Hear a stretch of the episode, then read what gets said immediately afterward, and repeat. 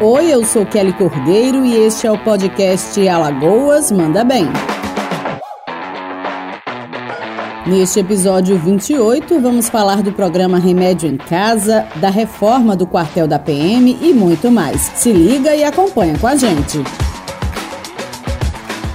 O governador Renan Filho autorizou a reforma do quartel do Comando Geral da Polícia Militar de Alagoas e enfatizou que a reforma vai atender a todas as sugestões da corporação. Eu estou muito feliz, porque ao longo desses sete anos que estive à frente do governo do estado, eu tive a oportunidade de fazer obras muito significativas na segurança pública. Centros integrados de segurança, delegacias de última geração, como por exemplo a DHPP e a, e a Delegacia de Narcóticos. Nós também fizemos batalhões de polícia em várias partes de Alagoas, modernizamos os existentes, mas nenhuma obra é tão simbólica e tão importante quanto o quartel-geral da Polícia Militar que é um prédio histórico, ele é o espelho da própria corporação e ele era também o reflexo do que era a segurança pública em Alagoas antes do nosso governo. Nós fizemos muitos investimentos em todas as partes de Alagoas e agora vamos fazer a recuperação integral é, do quartel-geral da Polícia Militar, com o projeto que a polícia sugeriu,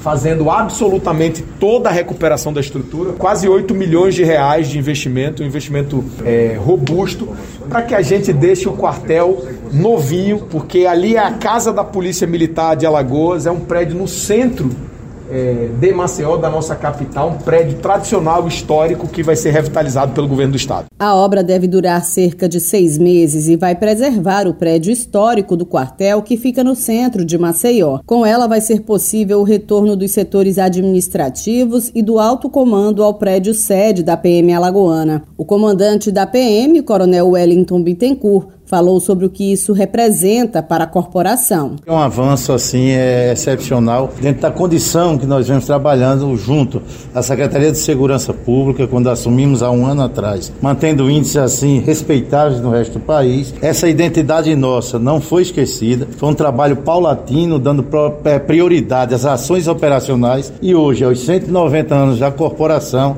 estaremos realmente iniciando as obras na prática do nosso quartel-geral, que é um prédio histórico, com mais de 100 anos, que traz assim a referência no centro da cidade ao que é principalmente a segurança pública nos dias de hoje.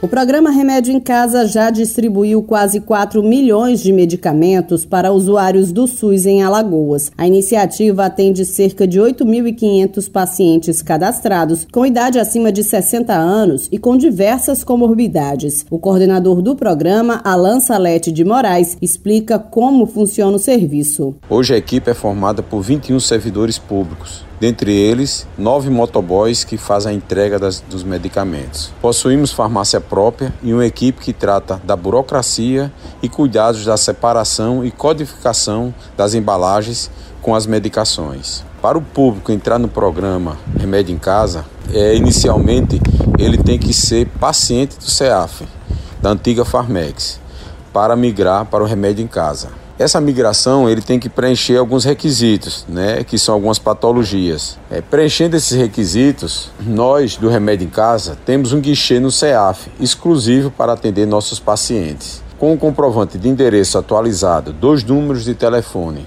dois pontos de referência. Esses são requisitos que completa o seu cadastro e o paciente passa a receber sua medicação em casa. O CEAF está localizado no bairro do Farol. Para se cadastrar, o paciente precisa apresentar o laudo e as receitas médicas assinados pelo profissional que realizou o diagnóstico, assim como o CPF, comprovante de residência e cartão do SUS.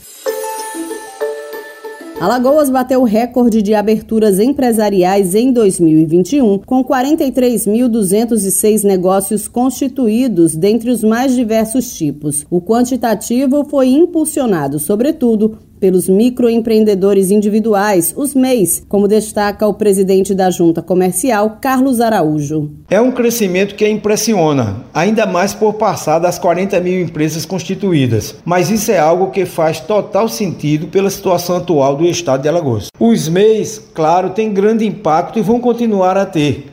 A crescente deles vem de anos, mas um ponto muito importante é o crescimento dos outros portos maiores. Tanto as MEs, as EPPs quanto as empresas sem porte passaram dos 37% de crescimento. O trabalho feito em Alagoas tem sido muito sólido, feito durante os últimos anos com muita sensatez para que pudéssemos ter esses números de hoje. De acordo com Carlos Araújo, os números mostram como o governo do estado está focado em melhorar o ambiente de negócios alagoano.